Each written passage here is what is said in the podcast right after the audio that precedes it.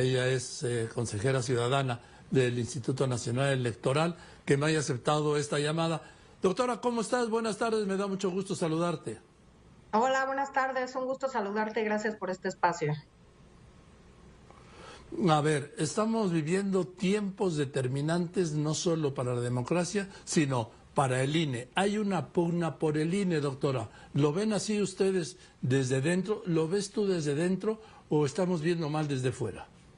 Bueno, creo que en realidad pues eh, es un momento en que se está juntando todo, ¿no? Esta reforma electoral, la, aplicación, la aprobación del Plan B, que pues finalmente fue el día de ayer, estamos esperando su promulgación y publicación. Y al mismo tiempo, pues la renovación del órgano máximo órgano de dirección del Consejo General del INE de cuatro de mis colegas en el cargo el próximo 3 de abril y bueno, creo que esto eh, evidentemente eh, genera presiones que todo lo tengamos que hacer, digamos, en el mismo momento. Es decir, eh, aplicar o operar una reforma, no sabemos qué vaya a resolver la Corte, no sabemos los tiempos, pero bueno, es cierto que 90 días antes del inicio del proceso electoral no puede haber cambios al marco jurídico, cambios sustanciales a las normas que rigen el proceso electoral. Y bueno, a la par, eh, también mis colegas dejan el, dejan, dejan el cargo el próximo 3 de abril y en ese sentido, pues también está en marcha esta convocatoria para renovar cuatro consejerías, la presidencia y tres consejerías de este Consejo General. Y bueno, esto implica eh, retos importantes, desafíos importantes dentro de la institución, eh, porque, bueno, yo creo que en la reforma, en el Plan B, hay temas de constitucionalidad, de legalidad, y creo que vamos a tener que operar una reforma electoral en poco tiempo eh, y en una elección presidencial, que me parece que eso es un eh, reto muy importante, porque nunca había habido una reforma electoral de este calado de cara a una elección presidencial. Todas habían sido de cara a elecciones intermedias, justamente porque eso da más certeza para aprobar las reglas y si hay que cambiar algo, algo institucionalmente o en el Poder Legislativo se puede hacer con tiempo antes del inicio del proceso electoral presidencial. Ahora, estoy hablando con la doctora Carla Humphrey, quien es consejera ciudadana del INE. Doctora, has dicho una cosa que es muy importante. 30 días antes, 90 días antes, perdón, de que inicie el periodo electoral no se pueden hacer estas reformas a las leyes electorales. Ese plazo termina el 30 de abril y estamos a 23 de febrero. Quedaría pues este cinco días de febrero, marzo y abril, dos meses y cinco días doctora? Em, en realidad el plazo vence a inicios de junio porque el proceso electoral con la norma todavía en vigor porque no ha sido publicada la reforma iniciaría la primera semana de septiembre. Con el cambio, eh, si es que se publica pronto el plan B, iniciaría la tercera, la tercera semana de noviembre. Es decir, que da un poco de margen todavía para que esté publicada esta reforma y podamos operarla. De cualquier manera, hay cosas eh, trascendentales que vienen incluso en los transitorios de la reforma, que tendremos que operar a la brevedad. Y eh, hay muchos plazos que comenzaron en enero porque se pensaba que la reforma se iba a aprobar y a publicar en diciembre. Y pues ya estamos, eh, digamos, casi a dos meses eh, de que eh, empezaran a surtir estos plazos eh, de acuerdo a los transitorios para hacer análisis, estudios, para ver cómo se impacta la reforma a nivel de eh, nuestro servicio profesional electoral, para ver qué normatividad interna tenemos que ajustar y cambiar, porque también la tenemos que tener lista antes de que inicie el proceso electoral presidencial. Ahora, así como el demonio está en los detalles, el demonio también está en los transitorios, ¿no, doctora? Sí, hay muchos temas que, eh, por ejemplo, un tema, el voto electrónico, si bien eh, considero que es un acierto que está en la normatividad, hay un transitorio que frena, yo considero que pone un freno de mano a las reformas en esta materia, porque establece la constitución o la creación de una comisión del Congreso de la Unión, del INE y del CONACIT, precisamente para diseñar el proyecto de voto electrónico en un plazo no mayor a cinco años. Es decir, y además nos obliga a no gastar ningún recurso en temas eh, innovadores y de modernización tecnológica hasta que esté aprobado este proyecto. Así que la verdad es que creo que esto es poner un freno de mano porque pues en el país llevamos más de 18 años de experiencia con urnas electrónicas, con voto por internet desde el extranjero, con utilizar las urnas ya eh, de forma vinculante en todo el país, en determinadas elecciones, y por tanto creo que esto es el frenar eh, el poder maximizar los derechos políticos y electorales de la ciudadanía. Es decir, que puedan votar de distinta forma, porque no todos podemos estar en nuestra sección electoral en nuestro domicilio el propio eh, primer domingo de junio, el día de las electorales, y creo que hay que empezar a transitar en poder ofrecer más posibilidades a las y los ciudadanos para que participen en política y en las decisiones públicas de nuestro país. Yo por, eso siempre son estos conflictos en las casillas especiales y las declaraciones se acabaron las boletas, pues sí, se acaban las boletas. Esto resolvería el tema de las casillas especiales, ¿no, doctora?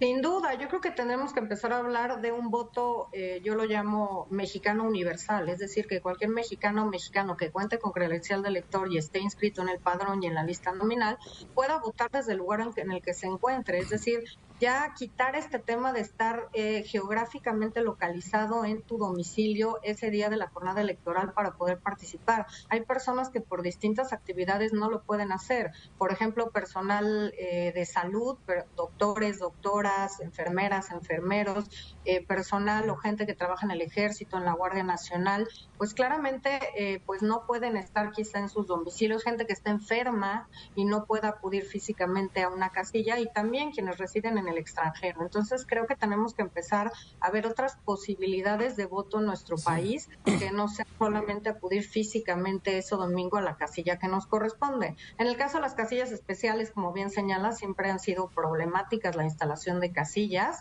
y creo que utilizando estas herramientas tecnológicas también eh, sería una buena noticia porque entonces se podría también ampliar eh, los lugares en donde puede votar la ciudadanía, por ejemplo, con centros de votación. Ahora, este proyecto, doctora Humphrey, estoy hablando con la consejera ciudadana del INE, la doctora Carla Humphrey, este proyecto pues ya no se puede hacer para el 24, ¿no? No da tiempo, ni tiempo legal, ni tiempo físico, digamos, y sobre todo con ese freno que has mencionado de este transitorio. Sí, eh, desafortunadamente y también el uso de tecnología implica que la gente confíe en la tecnología, confíe en cómo funcionan estos instrumentos de votación. Hemos utilizado urnas electrónicas en tres procesos electorales, en 2020, 21 y 22. Sin embargo, eh, creo que el instituto eh, no ha impulsado de manera adecuada los temas tecnológicos. Podríamos haber utilizado más, pero creo que la buena noticia es que todavía en el Estado de México y en Coahuila vamos a utilizar urnas electrónicas. Estaremos mañana aprobando un, un proyecto de acuerdo que irá al Consejo General el lunes, justamente para aplicar urnas electrónicas en eh, estas dos secciones e incluso eh, se podría estar hablando de que puedan utilizarse en centros eh, penitenciarios donde también habrá votación y que las autoridades del Estado de México han permitido ya el uso de estos instrumentos para recoger la votación de las personas que se encuentren privadas de libertad. A ver, doctora, yo te llamo, doctora Carla Humphrey, yo te llamo básicamente para conocer todo esto, pero el Tribunal Electoral del Poder Judicial de la Federación ha llegado a un fallo que me parece que es fundamental. Que la próxima, que la próxima presidenta o quien dirija la máxima autoridad del Consejo del INE sea mujer. Es decir, que la próxima, que el INE tendrá presidenta, no presidente, como ha sido, pues, casi históricamente, salvo una excepción, ¿sí? Al principio, cuando era el IFE. Ahora, cuando se conoce este fallo del, del, perdón, del Tribunal Electoral del Poder Judicial de la Federación, todos los ojos se voltearon a verte a ti, doctora Carla Humphrey. ¿Cómo lo ves? ¿Estás puesta? Sin duda me parece que es una muy buena eh, noticia, una buena sentencia de la sala superior que es congruente con el criterio que han seguido.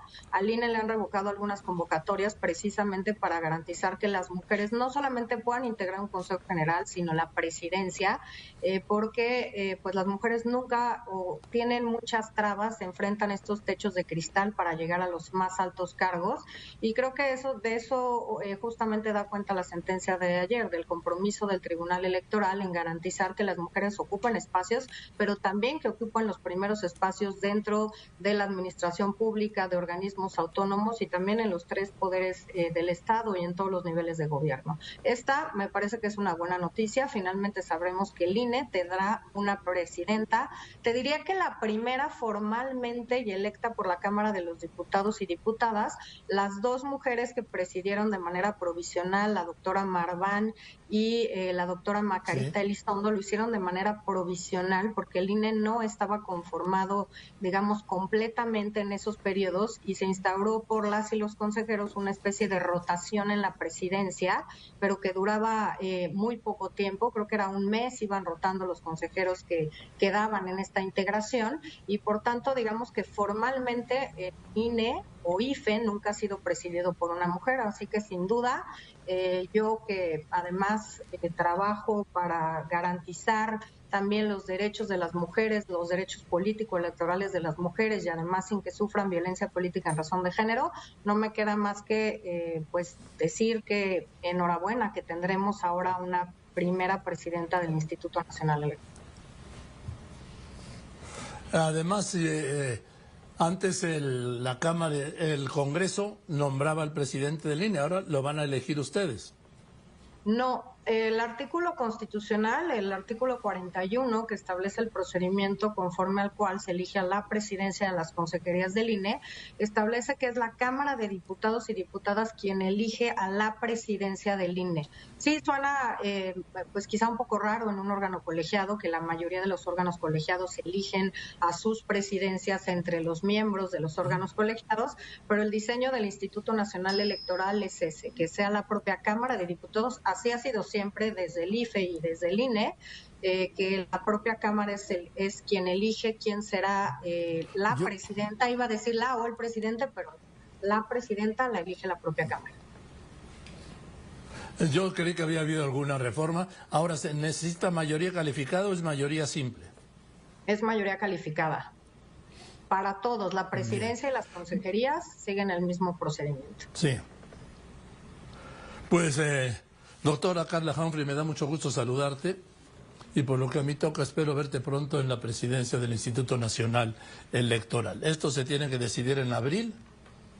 Sí, eh, el 3 de abril porque ya está emitida la convocatoria y bueno, está previsto también en la Constitución que si llegan los plazos y no hay nombramiento, puede irse a insaculación en la Suprema Corte de Justicia de la Nación para no dejar el órgano, el Consejo General, incompleto y pues que puede alterar quizás su funcionamiento. O sea, que podría ser por insaculación, es decir, por sorteo, por tómbola.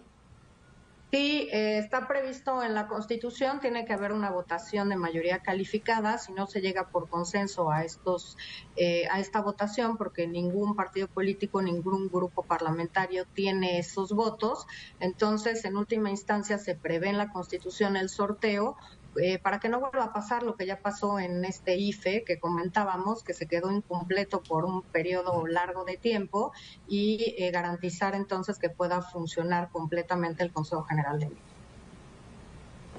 Gracias, Carla. Te mando un saludo y saludos en casa, que estés muy bien. Es un gusto saludarte y también saludo a tu auditorio. Muchas gracias. Muchas gracias. Es la doctora Carla Humphrey, quien es, quien es eh, consejera del INE. Y ahí está el tema. Habrá una presidenta del INE y el Congreso tiene que elegir a otros cuatro consejeros porque se van cuatro, entre ellos su presidente Lorenzo Córdoba. Te voy a unos anuncios de volada, así después de los anuncios